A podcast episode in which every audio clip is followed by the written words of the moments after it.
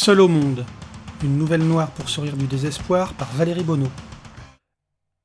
Mais arrête, je te jure, tu m'emmerdes. Puisque je te dis que je suis entier, complet. Je ne suis pas une moitié qui attend son autre moitié, je, je suis seul et heureux. Joe écoutait son ami Alex tenter de le convaincre que son célibat ne lui coûtait pas, mais il ne parvenait pas à y croire. Pour lui, le bonheur ne se concevait qu'à deux. Tu dis ça, mais je suis sûr que ça te manque. Alex s'emportait, sans colère pourtant. Pourquoi refuses-tu de me croire? J'ai l'air malheureux, là Non, dut convenir Joe. Alors voilà, je suis heureux, tout seul. Et si demain il y a quelqu'un, tant mieux, mais en attendant, ce n'est pas un tant pis. Je nage dans le bonheur, merde Six peintes plus tard, ils discutaient toujours du même sujet, de leur passé, de la place des femmes dans ces passés, des plaisirs incomplets ou mensongers.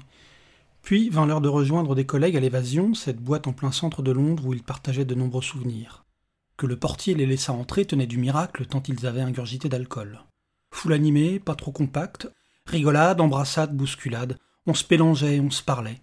Une femme tournait le dos à Alex, elle dansait avec un des membres du groupe, elle pivota, et Alex reste en arrêt.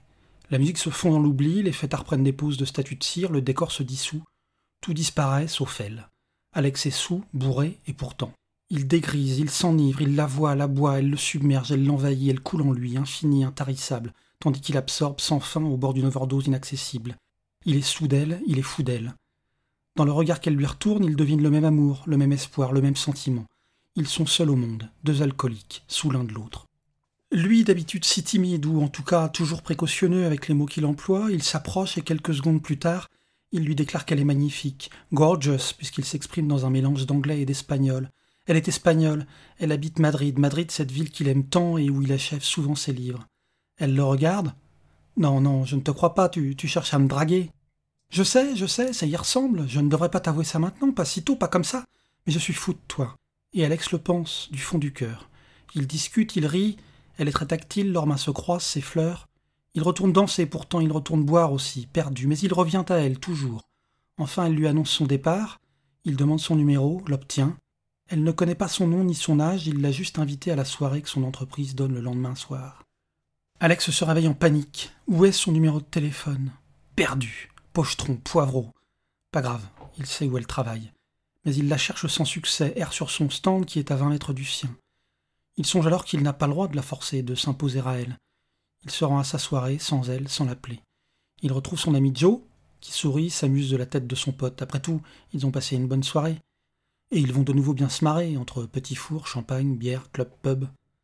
Alex se réveille en panique. Il a encore moins dormi que la veille, mais une certitude le cheville. Il doit chercher cette femme, il doit l'appeler, il doit la trouver. Les heures fusent sur le salon dans une furie de rencontres, d'interviews, et le voilà à cette table répondant à une journaliste avec un collègue. Et il l'aperçoit. Elle croise son regard à l'exact moment où il prend conscience de sa présence. Elle s'arrête de stupeur, de joie, d'émotion. Il sourit si intensément que son collègue et la journaliste n'osent pas l'interrompre. Il sourit à faire peur. Il se lève, il va la retrouver, leurs mains se respirent, se trouvent, se quittent, car enfin nous sommes sur un salon professionnel. Où étais-tu? Pourquoi ne m'as-tu pas appelé? lui lance-t-elle. Qui pourrait dire à cet instant qu'ils n'ont partagé que quelques minutes d'intimité deux jours plus tôt? Seul au monde. Tu devais venir chercher ton invitation? Je ne sais même pas comment tu t'appelles, ni où tu travailles. Il a oublié de lui dire, et il a oublié qu'il avait oublié. Alex? Je m'appelle Alex. Moi, c'est Sophia. Il se regarde, se consomme sans modération, sans limite, il la goûte des yeux, elle le boit par sa peau. Heureux, idiot, leurs sourires viennent d'un autre univers, ou plutôt touchent quelque chose en lui qu'il ne connaissait pas. Il se découvre différent, ressent de l'ignorer. Ce serait ça, le coup de foudre? Et tandis que ses pensées flirtent avec la niaiserie, il l'accepte et y voit de la beauté. Mais le travail les appelle. Ils se quittent, doivent se retrouver dans une autre soirée, sauf qu'il n'a pas d'invitation. Et il pourrait ne pas la revoir, ne pas s'accouder au bar du bonheur car il n'a pas de ticket? À d'autres et alors qu'il formule barre du bonheur, il constate avec sérénité qu'il devient totalement niais. Et le voilà devant l'entrée, sans invitation, et la voilà qui lui tend un papier, le ticket pour le bar du bonheur. Il ne boit qu'elle. Il sait qu'il peut être intense, pour le pire comme pour le meilleur. Il cherche à ne pas être trop présent, il regarde ailleurs, il s'éloigne un peu, mais tout, absolument tout, le ramène à elle. Peut-être qu'il se ment, qu'il n'y a rien, qu'il. Impossible. Il danse, il boit, il rencontre un de ses amis, puis d'autres encore, et il se retrouve à une petite dizaine et lorsque le premier bar ferme, il part en quête d'un pub. Il se retrouve avec sa main dans la sienne. Toucherait-il de l'or, du diamant qu'il y attacherait moins d'importance? Complètement niais, se félicite-t-il. Elle lui susurre J'aimerais t'embrasser. Mais elle ne l'embrasse pas. Il flotte entre bière et rock'n'roll, une bière correcte, un groupe vraiment mauvais, et une femme qui lui murmure des mots doux. Et vient la fin de la soirée. On se quitte, on se dit à l'année prochaine ou à demain, c'est pareil. Elle lui a chuchoté Je t'envoie un message, tu me rejoindras? Il est 4h30, il est épuisé, il est un peu sous, il ne trouve pas son hôtel, elle attend, la tension monte et elle est là, sur le perron. Il prend sa main, elle prend la sienne, ils se retrouvent dans cette chambre, tous les deux, seuls au monde. Le coup de foudre n'a jamais été garant d'un nirvana sexuel. Il ne rend pas les lourdeaux subtils, ne retarde pas l'éjaculation, ne gonfle pas les lèvres. Ou peut-être que si. Toujours est-il qu'ils jouissent encore et encore. Ils doivent se quitter, il reste une paire d'heures avant de retourner travailler.